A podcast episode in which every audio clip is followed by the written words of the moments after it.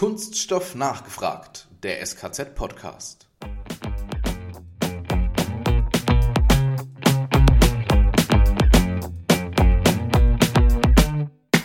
Beim Thema Kreislaufwirtschaft sind wir natürlich äh, insofern nicht schlecht, dass wir doch sagen können, auch bei Kunststoffen, wir haben vergleichsweise hohe Recyclingquoten. Das heißt, über 50 Prozent unserer Kunststoffe führen wir einem werkstofflichen Recycling zu.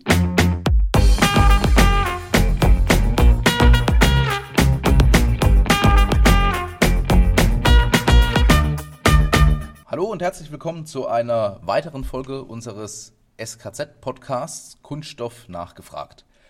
Heute bei uns zu Gast ist Hermann Achenbach, Gruppenleiter der Gruppe Nachhaltigkeit und Kreislaufwirtschaft. Ein Thema, Alex, über das wir jetzt doch schon auch einige Male gesprochen haben und Richtig. heute jetzt auch dann den eingefleischten Experten bei uns sitzen haben. Genau, und freut mich besonders. Der Hermann ist nämlich genau wie ich Geograf, mit dem Unterschied, er hat es weitergetrieben und auch noch promoviert. Ähm, wozu hast du eigentlich promoviert? Ja, stimmt, ich bin Geograf. Sollte man erstmal nicht meinen, wenn man hier am Kunststoffzentrum arbeitet. Ähm, ich habe mich im Studium vor allen Dingen für die Gletscher interessiert. Eigentlich genauer gesagt, ähm, ja, für das, was die Gletscher hinterlassen haben und äh, was man daraus schließen kann. Ähm, ich habe sowohl zur Diplomarbeit als auch äh, zur Promotion war ich in Hochasien und habe mir da die Landschaftsformen angeguckt vor den Gletschern und mir eben angeschaut, wie sich die Gletscher in den letzten Jahrtausenden da zurückgezogen haben, weil das da spezielle Gletschertypen sind, die extrem hochgelegen sind und ähm, sich aus verschiedenen Gründen doch recht einheitlich verhalten haben. Das war die These und das hat sich auch bewahrheitet. Genau, das ja, war im Prinzip so mein, mein geografischer Forschungsgegenstand damals noch. Kam bei mir eine Diplomprüfung mit Ach und Krach gerade so bestanden, also frag bitte nichts. Okay, dann lasse ich das. Aber, aber ich frage gleich mal, und zwar ganz provokant, ähm, du hast Gletscher erforscht, äh, ähm, ich sag mal erforscht, bereist, begutachtet. Ähm, ich frage ganz provokant, gab es da Kunststoffvorkommen? Also findet man da Mikroplastik in so einem Gletscher? Ja, also da oben ziemlich sicher nicht. Ich habe aber auch einfach nicht danach geschaut, ne? muss ich ganz klar sagen. Also das hatte ich damals gar nicht im Sinn, aber das würde mich sehr wundern, wenn da oben Mikroplastik äh, zu finden gewesen wäre, weil darüber ist ja nichts. Das heißt, durch den Fluss kann da nichts eingetragen werden und insofern, ja, die ein, zwei Bergsteiger, die da gelassen sind, haben hoffentlich keine Verpackungen hingeschmissen. Äh, in, in, welcher Höhe warst du da unterwegs? Weißt du das so grob noch? Ähm, ja, das waren schon Höhen so bis ja, 6200 Meter ungefähr. Zwischen 5 und 6200 Meter lagen die Gletscher, die ich mir da angeschaut habe, auch die Vorfelder. Und da waren wir schon mehrere Wochen bis Monate unterwegs. Sehr cool, wer so alles am SKZ irgendwann dann seinen Platz findet. Ja. Wirklich, also coole Sache. Aber machen wir doch den Sprung gleich. Wie hat es dich dann zum Kunststoff gebracht? Ja, also nach der Promotion habe ich mich schon gefragt, was machst du jetzt eben und äh, kam zu dem Schluss, ja, jetzt Grundlagenforschung weiterzumachen und Uni-Karriere ist nicht unbedingt mein Ding, war sehr interessant, würde ich auch wieder so machen, bis dahin und hatte schon immer so ein bisschen Bezug zu Nachhaltigkeitsthemen, lebe auch selber Natürlich jetzt auch nicht in Gänze, wer kann das schon, aber doch etwas nachhaltig, würde ich jetzt mal sagen. Und ähm, bin vor allen Dingen über das Thema Ökobilanzierung dann, äh, sage ich mal, beruflich auch an das Thema Nachhaltigkeit gekommen mhm. und habe dann schon 2011 hier am SKZ, nein, Entschuldigung, 2012 am SKZ hier ein Praktikum mal gemacht und ja, habe dann zwischenzeitlich in Hamburg gearbeitet, äh, habe dann da ähm, in Bezug auf Holzprodukte, Ökobilanzierung und letzten Endes auch Nachhaltigkeitsoptimierung gemacht und bin dann jetzt vor beinahe vier Jahren wieder zurückgekommen zum SKZ und mache das Thema jetzt eben hier. Ähm, und hier geht es jetzt allgemein um Nachhaltigkeitsbetrachtungen ja, von Kunststoffen. Kreislaufwirtschaft ist ja gerade ein sehr, sehr wichtiges Thema. Energieeffizienz auch, aber die Ökobilanz ist auch weiterhin noch total wichtig für uns. Und das ist eigentlich auch der, der Teil, den äh, eure Gruppe praktisch macht. Ökobilanzen, Begutachtungen? Was macht ihr noch so? Ja, also man kann grob sagen, unsere Gruppe äh, hat drei Oberthemen, die eigentlich auch alle miteinander zu tun haben. Also das ist die Nachhaltigkeitsbewertung von Kunststoffprodukten und Prozessen.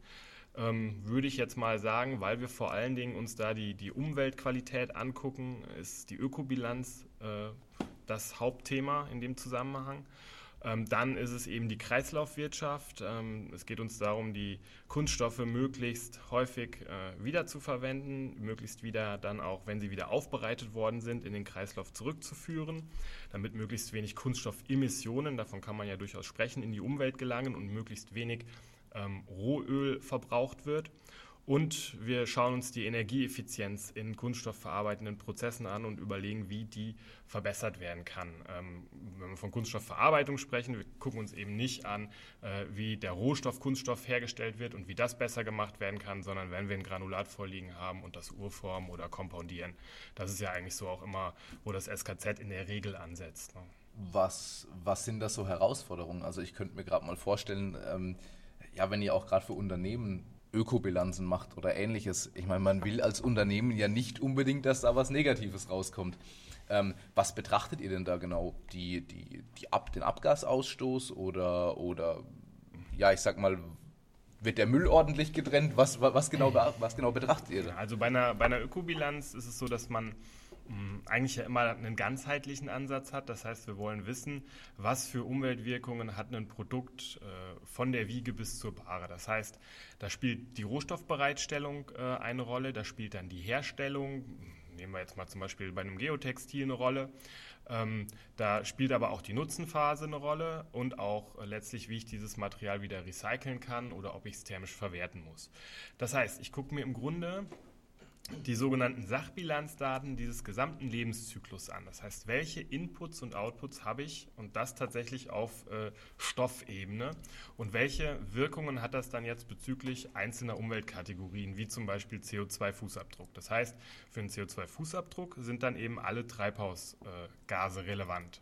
Wenn ich mir jetzt mal einen Ausschnitt rausgreife, ähm, zum Beispiel die Herstellung, dann muss ich mir eben das Werk angucken und muss mir anschauen, ähm, welche Materialien werden verwendet, um mein Produkt herzustellen, also welche einzelnen Kunststoffe zum Beispiel, welche einzelnen Additive, aber auch welche Betriebsmittel sind nötig, welche Energien sind nötig, ja und auch vor Ort, welche Emissionen habe ich. Und wenn ich das dann ähm, im Prinzip auf Stoffebene dann habe, dann kann ich eben sagen, ich habe auch meine äh, Treibhaus Gase erfasst, die da, da entstehen, wie Methan, wie Lachgas, wie CO2 eben und kann meinen CO2-Fußabdruck berechnen. Ähm, natürlich ist dieser Rückschluss dann auf Stoffebene nur möglich, weil wir Hintergrunddatensätze verwenden. Es gibt Ökobilanzdatensätze, dank der Digitalisierung sehr, sehr viele, sodass wir im Prinzip nur noch wissen müssen, zum Beispiel für ein Produkt X wird beispielsweise PP verwendet und dieses PP kann ich mir dann schon aus einer Hintergrunddatenbank laden und sehe dann auch, welche einzelnen Stoffe dafür verwendet werden oder eben auch welche Emissionen in der Rohstoffbereitstellung da entstanden sind.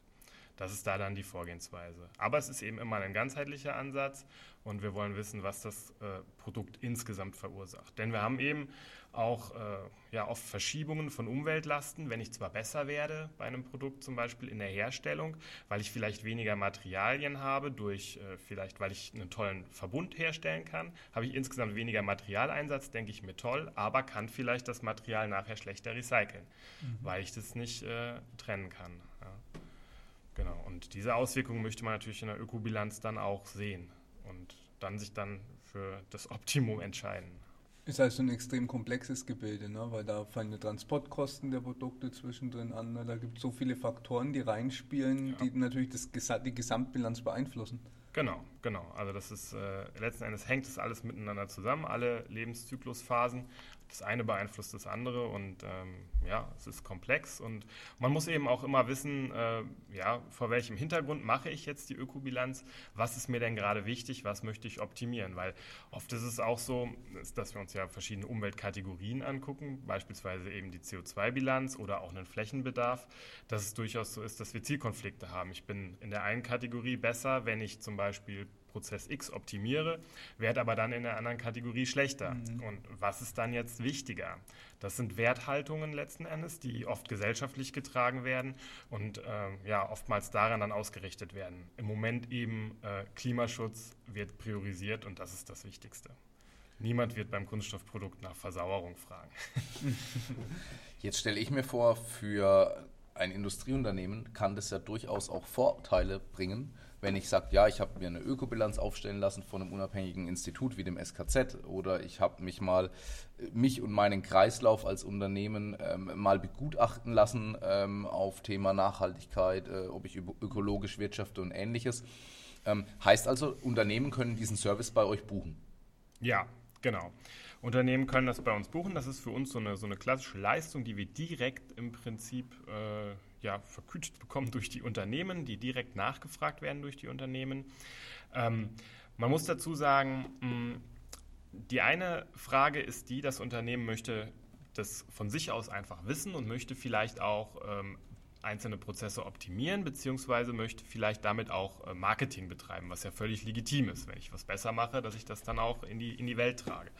Ähm, es gibt aber eben auch letzten Endes einen anderen Treiber, dass Unternehmen ähm, einfach bestimmte Zertifikate brauchen heutzutage, um am Markt bestehen zu können, wo die Ökobilanz letzten Endes der Kern ist. Also da gibt es, ähm, was wir sehr häufig machen, gibt es die Umweltproduktdeklarationen, die im Baubereich eine ganz große Rolle spielen. Mhm. die machen wir gerade äh, recht häufig. da ist es einfach so, dass wenn Unternehmen mit ihren Produkten bei Ausschreibungen dabei sein wollen, wo Gebäude hm, nach Nachhaltigkeit zertifiziert werden, brauchen diese Bauprodukthersteller diese Umweltproduktdeklaration. Da gibt es einen europäischen Normensatz und demgemäß können wir dann die Ökobilanz machen. Ähm, das Ganze geht dann in eine äh, Verifikation. Da gibt es in Deutschland den Programmhalter Institut Bauen und Umwelt, der letzten Endes auch die meisten Umweltproduktdeklarationen in Europa erstellt. Und ähm, am Ende wird das Ganze dann veröffentlicht. Der Bauprodukthersteller hält das Zertifikat in Händen und ist dann bei jeder Ausschreibung dabei. Das ist eben was, äh, was jetzt gerade eben wirklich noch extrem ähm, nachgefragt wird und auch an Fahrt aufnimmt, weil die meisten Ausschreibungen da jetzt in diese Richtung gehen. Genauso auch ähm, die CO2-Bilanzen, die wir ja häufig jetzt machen müssen, weil eben oft die Kunden, äh, letzten Endes unserer Kunden, doch sagen, wir wollen wissen, was steckt in den einzelnen Kunststoffen drin äh, an CO2-Emissionen, was kommt da raus. Ähm, gerade im Automotive-Bereich ist es so, dass die Automobilisten das einfach wissen wollen, wie ihre Lieferketten da CO2-Emissionen produzieren. Und da kommen bei uns ganz plötzlich die Anfragen, ich brauche jetzt schnell eine CO2-Bilanz. Da sind wir recht gut aufgestellt, weil wir das standardisiert abfragen können. Ähm, und äh, dann relativ schnell die CO2-Bilanzen auch berechnen können. In dem Zusammenhang ist es so, dass wir festgestellt haben, gerade wenn es um CO2-Bilanzen von Rezyklaten geht, die ja recht gut dastehen, Sekundärkunststoffe, weil die, wenn wir damit Neuware ersetzen, letzten Endes einen negativen Fußabdruck haben. Und da ist es so, ähm, dass wir festgestellt haben, wir haben da methodisch doch noch einzelne Lücken. Es gibt da zwar Standards, aber man kann da doch deutlich äh, genauer noch definieren, sage ich mal. Und da haben wir jetzt ein Forschungsprojekt auch gestartet, wo wir im Prinzip die Methode noch genauer festlegen wollen, wie CO2-Bilanzen technischer Rezyklate bestimmt werden. Genau, da ist auch der, der Hintergedanke, dass wir ein Tool letzten Endes für die Branche bereitstellen, damit die Branche selbst befähigt wird, diese CO2-Bilanzen zu berechnen und äh, können dann aber natürlich noch zu uns dann auch die Ergebnisse schicken und bekommen sie dann auch zertifiziert.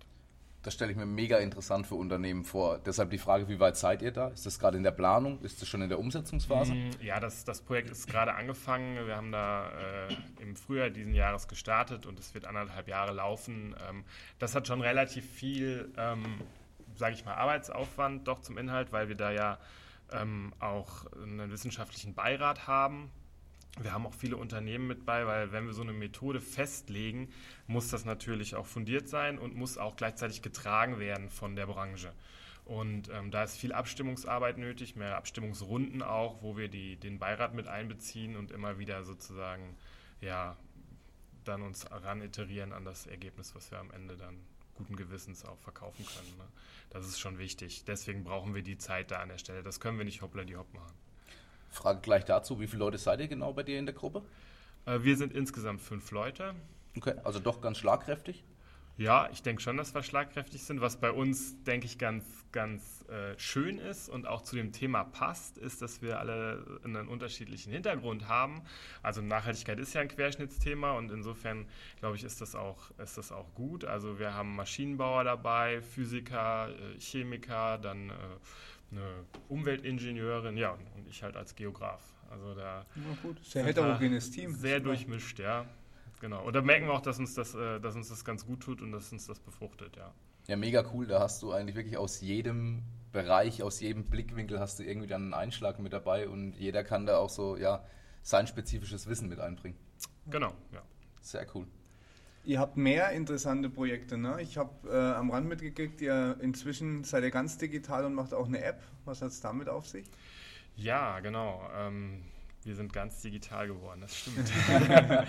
ja, also wir machen ähm, zusammen mit der Uni Würzburg und mit der App-Entwicklung Mein Dreieck Ecom gerade eine App und zwar richten wir uns da an Schülerinnen und Schüler. Es geht äh, letztlich geht es darum, einfach ähm, die Konsumenten eben auch von morgen zu sensibilisieren im Umgang mit Kunststoffen, damit wir ähm, auch an der Stelle äh, möglichst viel dazu beitragen, Kreislaufwirtschaft zu realisieren. Also die ähm, App zeigt letzten Endes, äh, wo kommen Kunststoffe her, wie werden Kunststoffe hergestellt, was gibt es für verschiedene Rohstoffe eben auch, also nachwachsende Rohstoffe beispielsweise, wie kann man Kunststoffe eben recyceln und ja, was vor allen Dingen ganz wichtig ist, äh, soll sie Kindern vor Augen führen, dass wir Kunststoffe auf gar keinen Fall littern, sagt man ja neudeutsch, mhm. äh, einfach in die Umwelt schmeißen, damit wir dann am Ende natürlich die Emissionen äh, nicht haben. Ne? Das ist recht wichtig. Es geht darum, wirklich zu vermitteln, dass wir es mit einem Wertstoff zu tun haben, auch am Ende des Lebens, was eigentlich kein Müll ist, sondern wiederverwendet werden kann und wir machen das auf spielerische Weise. Wir haben verschiedene Gamification-Elemente in dieser App drin. Ähm, wir haben verschiedene sehr wirkmächtige Vergleiche drin, wo man eben sehen kann, okay, wenn eine Person etwas wegschmeißt, erstmal bedeutet das gar nichts, aber skalieren wir das mal hoch auf so und so viele Kinder, die wir weltweit haben. Wie hoch ist dann der Berg? Mhm. Um einfach allen vor Augen zu führen, was für Folgen das hat. Wir verknüpfen das mit der Entwicklung von einer Unterrichtsreihe äh, für Real- und Realschul- und Gymnasium. Das heißt, da werden auch fünf bis acht Unterrichtsstunden entwickelt, vornehmlich durch die Didaktik der Chemie.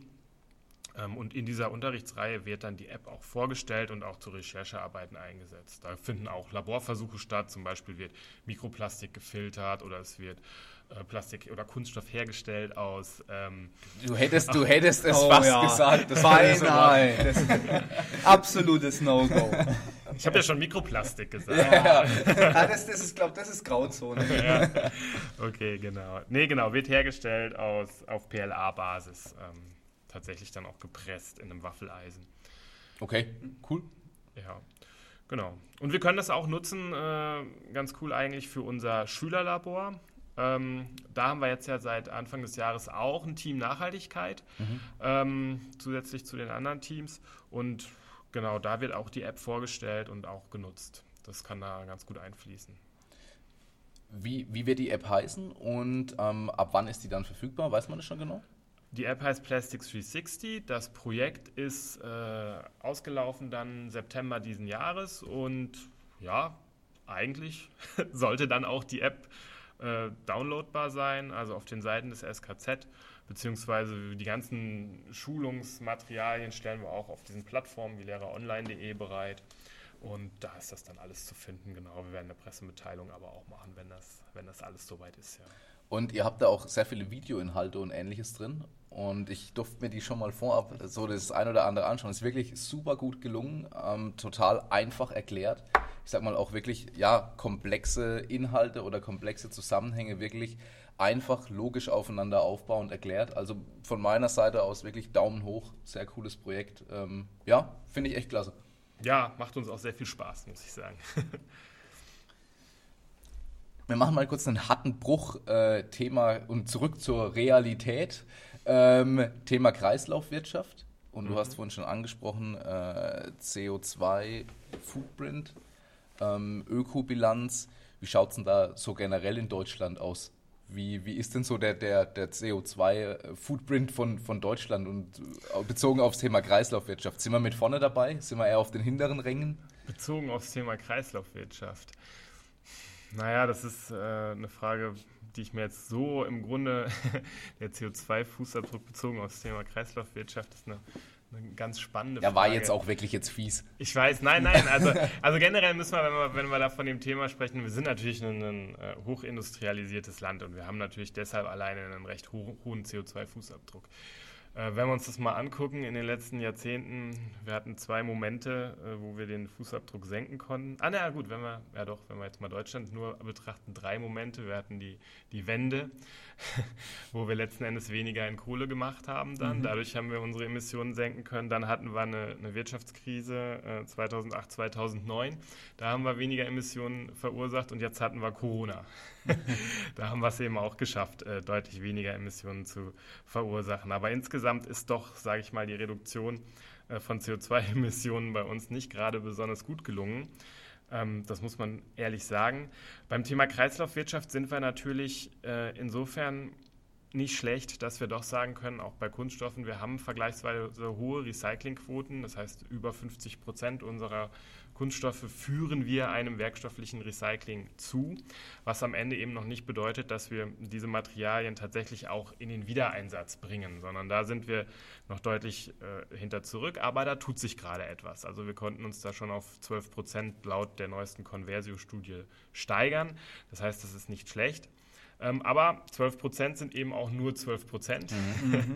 und äh, macht klar, dass wir da auf jeden Fall noch Optimierungspotenzial haben.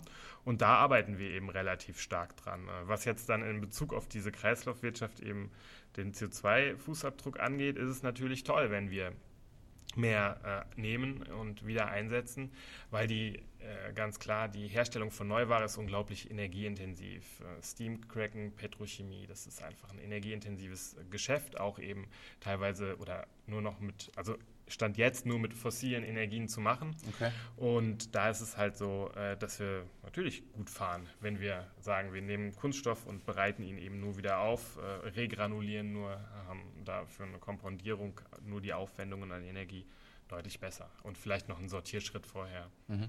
Gar keine Frage, ja. Was mich da schon lange interessiert, ich komme nochmal auf das CO2-Thema zurück. Ne? Ist die E-Mobility da wirklich die Lösung oder verschieben wir nur den Ort, wo die Abgase gemacht werden, weil wir den Strom ja produzieren müssen?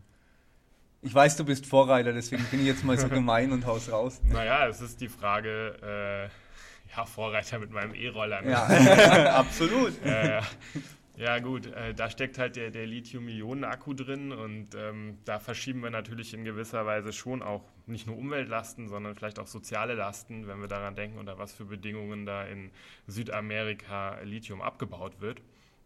Ganz klar, das ist da ein, ein Problem. Wenn wir jetzt aber mal an die, an die Umweltlasten direkt unmittelbar denken, mit einem Strommix, der heute auch immer noch äh, zu guten Anteilen auf, auf Kohlestrom äh, basiert, ist es natürlich so, dass wir da nicht äh, jetzt, sage ich mal, da sind, wo wir hin könnten. Aber gehen wir mal davon aus, wir hätten wirklich nur erneuerbare Energien in unserem Strommix oder wir leben in einem Land, Österreich oder irgendwo Skandinavien, naja, mhm. Skandinavien muss man differenzieren, wo viel Wasserkraft zur Verfügung steht, ja, wo wir da schon nah kommen dann ist es, denke ich, also gerade was das Klima angeht, schon, schon gut. Natürlich müssen wir schauen, was für Strecken wollen wir mit einem spezifischen Auto zurücklegen. Macht es da Sinn, wirklich äh, sich diese großen Akkus und ja, auf E-Mobilität zu setzen oder ist Wasserstoff da dann am Ende doch das Thema? Ne? Gar keine Frage.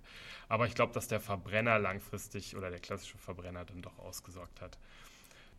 Ja, jetzt hat man schon halber angesprochen, Thema Umweltverträglichkeit. Und äh, Kunststoff hat ja da nicht unbedingt so das beste Image, was die Umweltverträglichkeit angeht. Es gibt ja aber auch abbaubare Kunststoffe, ähm, andere, hm. ja, ich sag mal, Systeme und Methodiken, äh, da weiter voranzukommen. Hat es dazu Unrecht so ein schlechtes Image? Ja, also da muss man, glaube ich, stark differenzieren, ne? Kunststoff, äh, wenn man sich das Image eben anschaut, wo zu Recht und wo zu Unrecht. Also ich meine, ich hake auch mal nochmal ein. Also, du, du bist, glaube ich, ja tagtäglich im, im, im Zwiespalt mit dir. Äh, einerseits bist du in einem Kunststoffinstitut, Kunststoff das böse Image und du kümmerst dich aber um das Thema Nachhaltigkeit und Kreislaufwirtschaft und äh, du haderst ja mit dir selbst jeden Tag. Ach, das sehe ich, das sehe ich, das sehe ich fast ein bisschen anders, weil im Grunde sind ja kann man auch sagen, die Potenziale sind ja recht groß. Das heißt, ne, es gibt eine Baustelle, das, das muss man, denke ich, auch so sagen. Also wenn wir jetzt mal fragen zu Unrecht, ja, äh, dieses Image. Ähm, naja, Fakt ist einfach, dass wir ein Problem haben mit Mikroplastik in der Umwelt. Fakt ist auch, dass wir äh, einfach Müllstrudel haben. Und wir haben es auch gesehen, wir haben ja die Aufnahmen gemacht für die App äh, Plastics 360. Da sehen wir einfach, dass wir Plastik in den äh, Nestern haben, bei den Bastölpel, wir waren auf Helgoland, und ähm, dass sie sich da drin strangulieren. Ja, wir haben äh, Seevögel, die einfach mit, mit äh, vollem Kunststoffmagen verhungern, weil sie denken, sie sind satt. Und äh, ich glaube, diese Probleme kann man eigentlich auch nicht wegdiskutieren. Das wäre mhm. Quatsch, das will keiner und äh, die wollen wir eben angehen. Auf der anderen Seite müssen wir eben auch sagen, ähm, sag ich mal, die Wohlstandsgesellschaft, so wie sie sich hier entwickelt hat und wie sie sich jetzt in verschiedenen Schwellenländern ja auch gerade entwickelt, ist sicherlich ohne Kunststoff äh, im Moment einfach nicht aufrechtzuerhalten bzw. dort weiterzuentwickeln. Das, das ist im Grunde nicht möglich, weil dieser Werkstoff unglaubliche Vorteile hat. Ich kann verschiedenste Funktionen erreichen. Ich kann ähm, letzten Endes auch Gewicht sparen. Äh, ich kann, Materi äh, ich kann ähm, Essen hervorragend verpacken und frisch halten. Und sage ich mal, wenn wir diese Nutzung nicht hätten, hätten wir da ganz andere Probleme, die auch die Umwelt natürlich belasten würden. Ne? Das muss man eben auch ganz klar sehen. Und insofern, glaube ich, müssen wir eben immer gucken, wo macht der Einsatz Sinn von Kunststoff tatsächlich, wo ist er eventuell auch überflüssig. Ähm, wenn ich jetzt an Verpackungen denke, also denke, das kann man schon sagen, wo, was weiß ich, einzelne Schokobons verpackt sind, dann nochmal in einer Umverpackung sind und am Ende noch eine Schleife drum ist. Ja, das ist einfach nicht nötig und da bin ich der Meinung, müssen wir auch schauen, dass wir das einfach anders gestalten. Aber grundsätzlich, glaube ich, können wir nicht auf Kunststoffe verzichten, Stand jetzt, und müssen auch schauen, einfach, dass wir sie umweltverträglicher gestalten. Ja. Also zu diesem Thema mit den, mit den Verpackungen. Ich habe mich äh, in Vorbereitung auf unser Interview heute mal so ein bisschen auch umgeschaut, so was, was wird denn eigentlich alles verpackt und ähnliches. Es gibt tatsächlich im Internet Auflistungen der, der dämlichsten Verpackungen und da gibt es zum Teil Verpackungen, da werden einzelne Moorrüben und einzelne Kartoffeln eingeschweißt mhm. und ich frage mich, warum? Die, die, die, haben eine Haut außenrum, die haben eine, eine Schutzschicht außenrum, da, da, da, kann nichts Gefährliches irgendwie äh, rankommen und ähm, ja, da, da fasse ich mir dann doch schon irgendwo an den Kopf und muss sagen, okay, wer, wer denkt sich das aus? Äh, wer macht damit noch Gewinn und Umsatz? Also Wahnsinn. Ja, ja, ja, genau. Also das sind so Beispiele, genau, wo man, wo man klar sagen muss, das ist, ist eben nicht nötig. Aber gerade, gerade bei Lebensmitteln macht es ja oft einfach Sinn. Ne? Ähm, wenn ich an Verderb denke von Waren, äh, es gibt da eben auch Studien, die klar zeigen, dass, dass eine Käsetheke eben häufig dann deutlich mehr Verderb produziert als eingeschweißte Ware im Kühlregal. Und ähm, eben auch die Käseherstellung ist, wenn ich jetzt zum Beispiel ans Klima denke, natürlich äh, sehr, äh, sehr bedeutend, weil ja, also eine Kuh, ne, die hat ihre Emissionen, gar keine Frage. und auch äh, eine, eine Hochtemperaturprozession danach noch von Milch und so, die hat auch hohe Emissionen. Da lohnt es sich natürlich schon, möglichst wenig Verderb zu haben. Klar. Das ist gar keine Frage. Und wenn wir natürlich auch viele Waren haben wollen aus anderen Ländern, sage ich mal, die dann noch bei uns frisch sind, äh, dann glaube ich auch, kommen wir da sehr, sehr viele Verpackungen nicht drumrum. Ne? Da wäre natürlich wieder die Frage, braucht es das oder nicht? Man kann auch sagen, ich ernähre mich möglichst nur lokal und dann habe ich vielleicht die Möglichkeit auch äh, auf, auf sehr viele Verpackungen zu verzichten. Das war Teil 1 unseres Interviews mit Hermann Achenbach, Gruppenleiter der Gruppe Nachhaltigkeit und Kreislaufwirtschaft. Teil 2 gibt es dann in zwei Wochen. Also in diesem Sinne, bleibt dran. Bis dahin, euer Matthias. Und der Alex. Wir hören uns.